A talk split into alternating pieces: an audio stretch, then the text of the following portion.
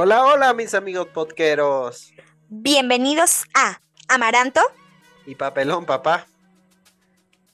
Sara, otra vez estamos lejísimos, ¿verdad?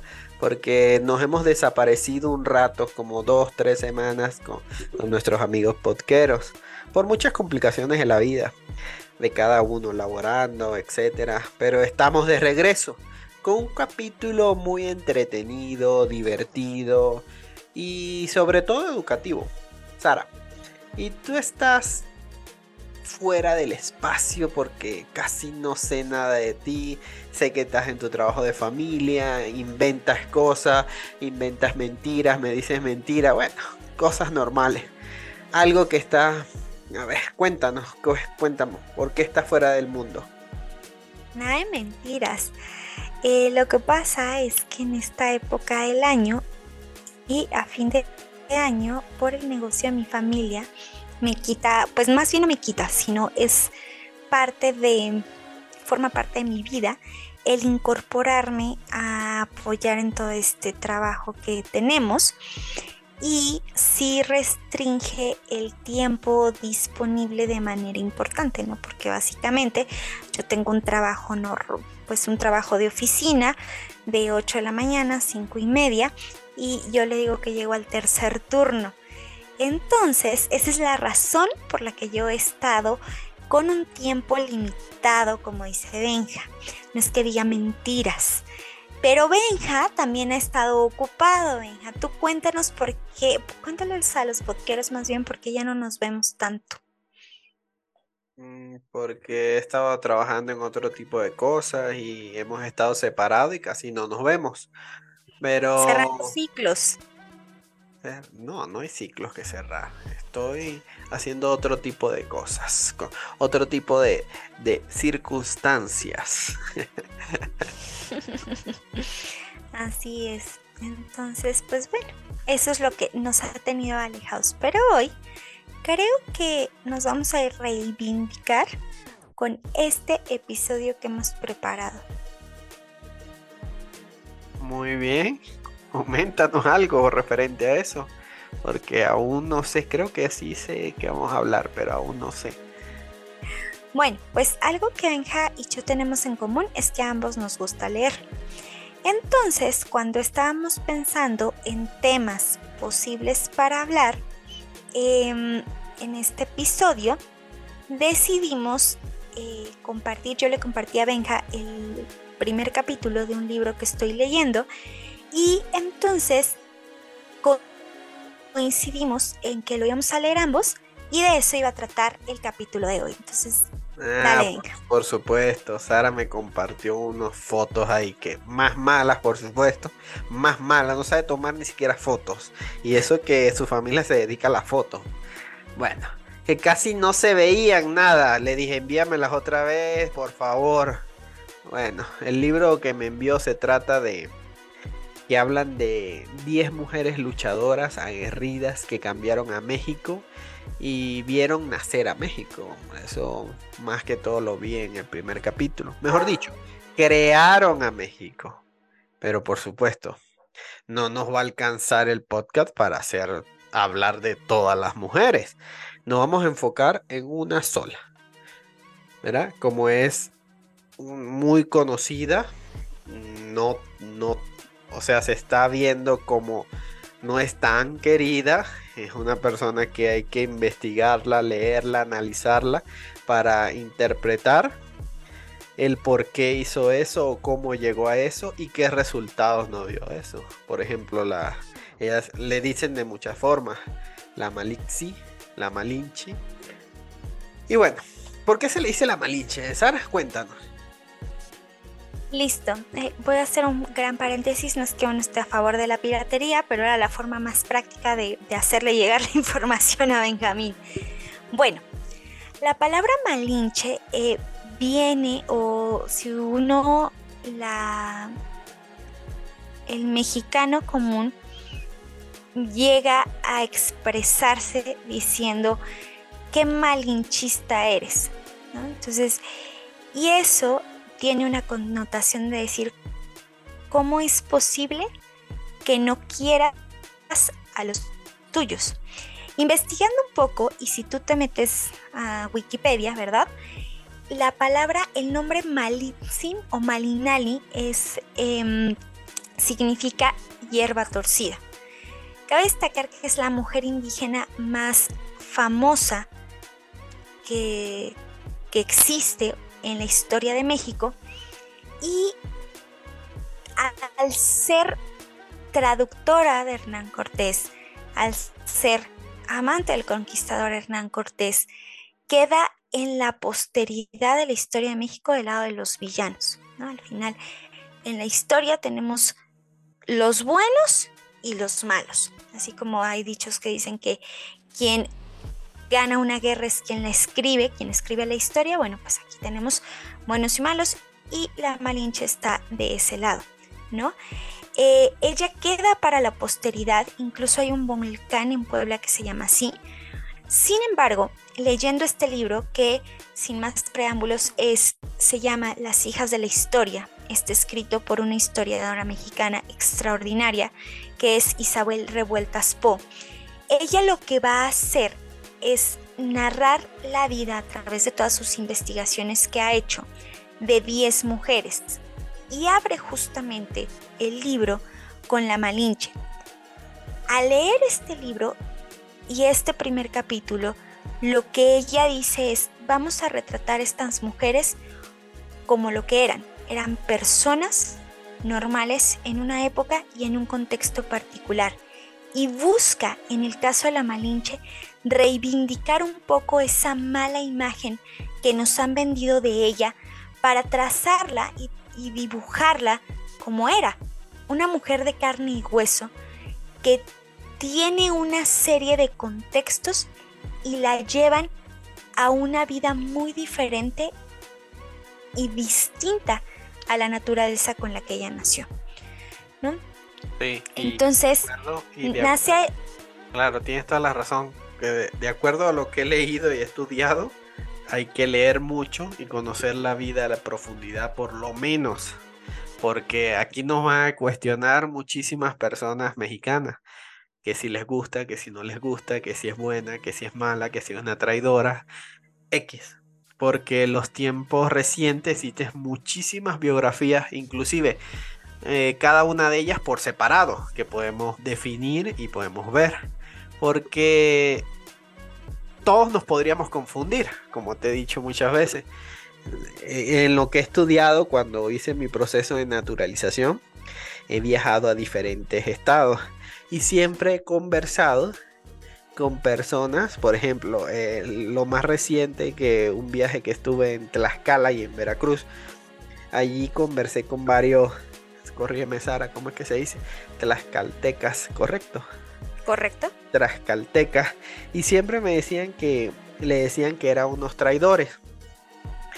Entonces veía de esa forma de que, ¿por qué son traidores? Es, llegó una persona que es poderosa, que tiene mucho poder, tanto en armamento, tanto en personas, y tiene estrategia, entonces es enemigo de tu enemigo, y tú dices, bueno, me uno a, él para atacar a mi enemigo. Uno a ellos. Eh, eh, es, lógico, es lo que haría cualquier persona. Entonces, como ponerte en el pantalón de esa persona. El resultado es el mismo que tomó la Malinche. O la Malinche. O Marina. O Marina. Porque este ella decide, porque ha pasado por varias, eh, lo la han vendido a los a los Chota, ¿era? Sí, corrígeme. A los mayas. A los mayas Chota, Chotal. Chontales. Eh, chontales, al, también a los...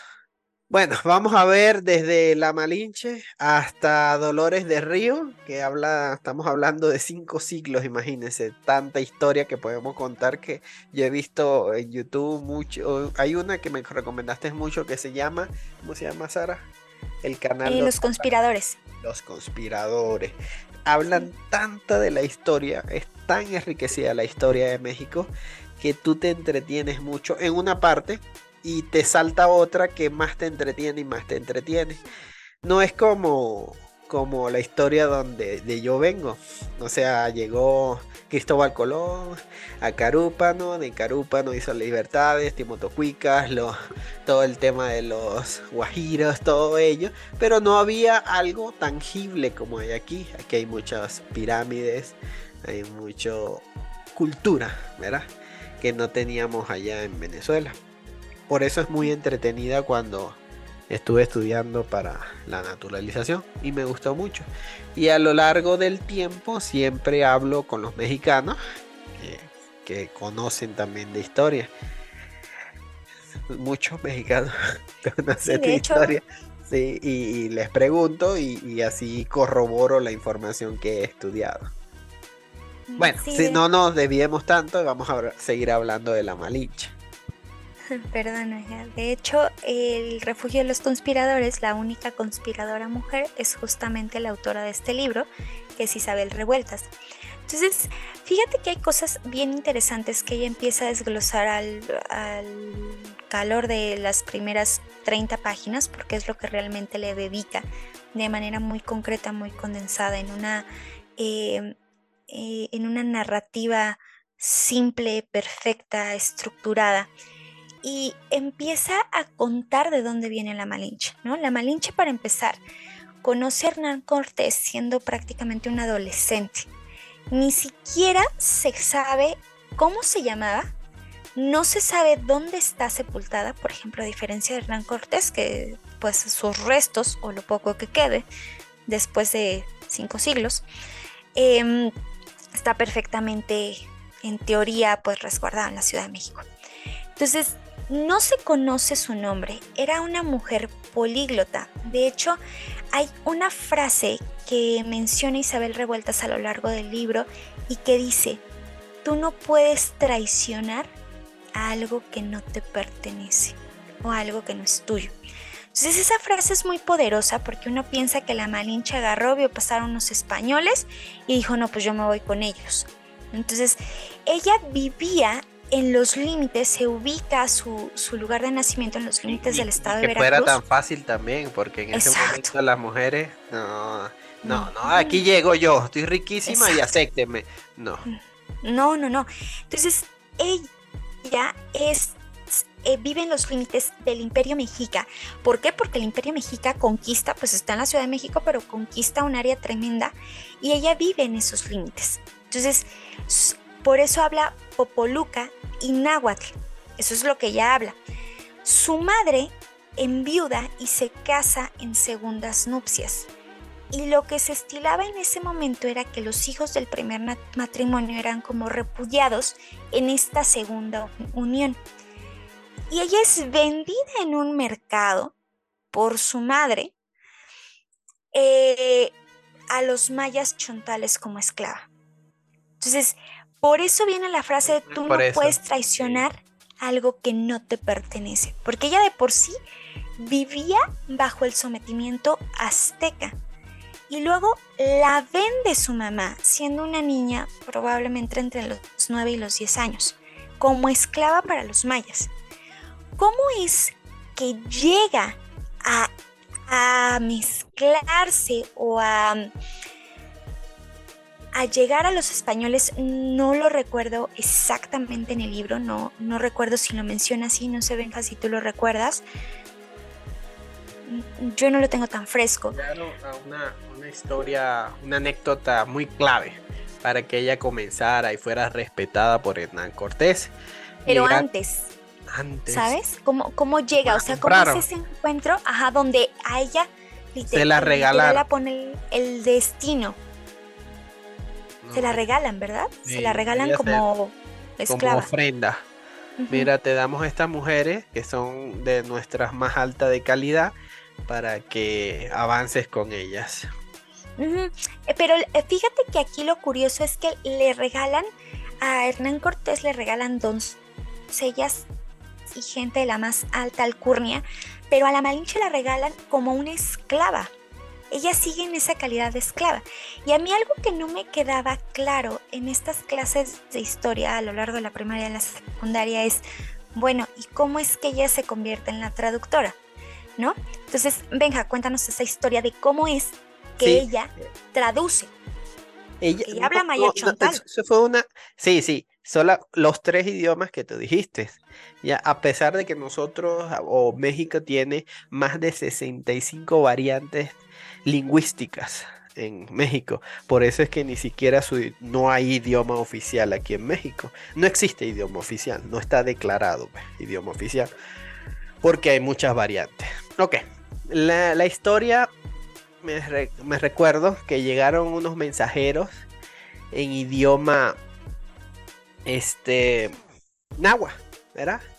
Lo cual no entendía que en ese momento era Jerónimo Aguilar, era el traductor de Hernán Cortés, ¿verdad? Que él era el oficial traductor de él. Y eso generó una confusión y yo me imagino así todo muy coloquialmente a ella. Ahí está atrás en el fondo escuchando al Nahua que viene hablando y, todo desesperado. Y entonces el Jerónimo no le entiende y el Hernán Cortés como es un... Me imagino que uno de los españoles esos que llegaba así de que mátenlo, no quiero escucharlo ya. Cosas así. Y entonces el Nahua tratando de explicarle, Jerónimo no entendía. Pero el Jerónimo entendía chontal, maya chontal. Pero ahí donde entra la Malinche, porque entendía náhuatl, y ella entra, permiso, permiso, déjame escucharlo. Y yo me imagino ella entrando allí y Hernán así confundido viéndola. ¿Sabe que hay una serie muy buena en Prime que se llama Hernán? Te la recomiendo, véanla. habla el capítulo, empieza desde cuando llega Hernán Cortés hasta el momento de lo que es el árbol donde él llora, verá, la noche triste. Habla de todo eso. Ahorita le sigo comentando de eso. Ajá, eh, y ella, permiso, yo escucho. Ella escuchó el náhuatl, lo comprendió, se lo indicó a Jerónimo en Maya Chontal, ¿verdad? El Jerónimo, ok, ya sé lo que viene a decir el náhuatl. El Jerónimo se lo indica en castellano Hernán. Entonces así fue como dijo, no, esta es la mujer del hombre. Aquí es donde ella va a venir conmigo para arriba y para abajo. Fue muy explicado. O sea, muy, ah, hubo una explicación muy buena de eso, como ella entró en la conversación, dijo y hizo lo que ella podía hacer. A pesar de que ella en ese momento no, no sabía el castellano, pero lo aprendió a lo largo del tiempo. Y así se convirtió en su aliada. Y se hizo lo que, lo que mucha gente necesita hacer en cualquier sitio hacerse indispensable. ¿Para qué? Porque en ese momento te matan si no eras indispensable o eras X. Ahí es el momento, ¿cómo me hago indispensable con este hombre? La potencial inteligencia de ella, de todo lo que vivió, aprovechó todo lo que había aprendido cuando era esclava en todos los sitios y aquí lo puso en práctica. Mucha gente habla de traición hacia los mexicas, o claro, pero ella se podía quedar callada, pero ella no. Ella decidió reiniciar su vida porque no se sentía sentía a nadie como suyo cuando tú hablaste al principio de eso. Y nació la traductora oficial de Hernán Cortés. Sara, ¿qué te parece? En tu opinión como mexicana, conocedora de la historia, porque eres una persona que conoce mucho la historia, porque a muchos yo siempre este, los interrogo, le hago preguntas básicas como qué significa México y el que no sabe qué significa México, bueno, ah, dígame en los comentarios. No se los voy a decir, pero sí lo sabe, Sara. Esa es una, una pregunta que yo siempre digo a un mexicano. ¿Qué es México? ¿Qué significa México como tal? ¿O qué significa Cuauhtémoc? Esas son palabras básicas que debería saber cualquier mexicano. Cuéntame, Sara. La Malinche es una No, no, no sé tanto. ¿Ah? No, no sé tanto, solo puse atención en la escuela a veces. No, eh, pues al final la Malinche se convierte en una mujer sumamente indispensable para Hernán Cortés. Pasa de ser una esclava dentro de esa jerarquía a ser una protagonista de la misma. Entonces, llega, por ejemplo, cuando, cuando son, cuando los españoles llegan al imperio azteca y se quedan en el palacio de Atzayacatl, la Malinche está hospedada en el palacio de Atzayacat, en el corazón y en lo más encumbrado del poderío azteca. Ella está hospedada en el corazón y en lo más encumbrado del poderío azteca. Algo inimaginable que una esclava fuese atendida, fuese hospedada, que ella es la que traduce el encuentro entre el, emperador mexica, que en ese momento es Moctezuma, y Cortés, ya de un náhuatl al castellano, se convirtió, los indios le decían, en la mujer indispensable. Fue una persona sumamente singular a la que creo que la historia la ha tachado y la ha juzgado de manera ligera. Es una indígena, mujer, que se convierte en la embajadora y básicamente en la madre del mestizaje. Ella es una de las primeras mujeres que hace esta fusión del mestizaje, del cual los mexicanos nacemos. Entonces, también habla de su relevancia. A la Malinche no la casaron, le propusieron un esposo porque ella le da un hijo a Hernán Cortés, pero ella tiene un esposo y ella lo que le dicen es, a ella la obligaron a casarse y todo el mundo coincide, los, las, las personas que hicieron las crónicas en esa época dicen, a la Malinche no se le casó porque ella no se le imponía nada, ella tenía la libertad de hacerlo, fue una mujer que realmente yo no creo que haya traicionado a alguien porque al final del día los primeros que le dieron el lugar y el reconocimiento que se merecía fueron los españoles. Entonces, hay que preguntarnos qué es, eh, cuál es el reconocimiento que le estamos dando a la gente que nos rodea. Ese es el gran aprendizaje. Creo que a veces tenemos muy estándares muy a priori o muy por debajo de la gente que nos rodea. Los subestimamos. Ella es una lección y es una lección realmente de cómo tenemos que estudiar las cosas y de cómo tenemos que abordar la vida. Se convierte en una protagonista de todas las peripecias que le pasan en la infancia porque es una niña. Aprende y logra llegar a lo más encumbrado de la nueva cúpula y del nuevo México que se está fundando. Eso por un lado. De hecho, es la única India a la que se tiene registro que se le dan extensiones de tierra impresionantes por la gran contribución que tiene este proceso. Y también se que, para cerrar, digamos, este podcast, algo bien importante, y yo escuchaba otra historiadora que realmente no recuerdo cuál es su nombre, y decían, al periodo, los 300 años que México vive bajo el yugo español, se le conoce como conquista. Y si la conquista es una palabra mal usada. Cuando alguien va y conquista, va y aniquila a todos los que viven ahí, los mata, llega y se establece. A México no lo conquistaron. A México Hernán Cortés, y lo manifiesta en el libro Isabel Revueltas, era el más interesado y el primer interesado en generar un mestizaje. A México llegaron universidades, hospitales, la iglesia, construyeron algo nuevo. Entonces tenemos que reconciliarnos con nuestro pasado y tenemos que hacernos llegar fuentes que tienen una investigación profunda y no se van por el libro o por lo establecido por alguien que dijo, pues la Malinche le toca ser la mala porque los españoles los conquistaron y ellos, y ellos fueron malos, ¿no? Hay que medir las cosas y sopesarlas bajo el contexto de las épocas, porque es muy fácil juzgar así, ahorita, desde una posición en donde una mujer no es esclava. Así es. ¿Y ustedes, podqueros, qué opinan de nuestro resumen, breve resumen de, de estas primeras 30 páginas? Espero que les haya gustado. Para la siguiente tenemos un poco más amplio para que así puedan opinar y darnos comentarios al respecto. Les recomendamos que lean el libro Las hijas de la historia de Isabel Revueltas Poe. Mis queridos podqueros, les deseamos que continúen disfrutando de la vida. Esto fue Amaranto. Ay, se me olvidó. Podemos grabarlo otra vez. y papelón, papá, siempre está perdida. No, está perfecto así. Mis queridos podqueros, les deseamos que continúen disfrutando de la vida. Esto fue Amaranto y Papelón, papá. Chao.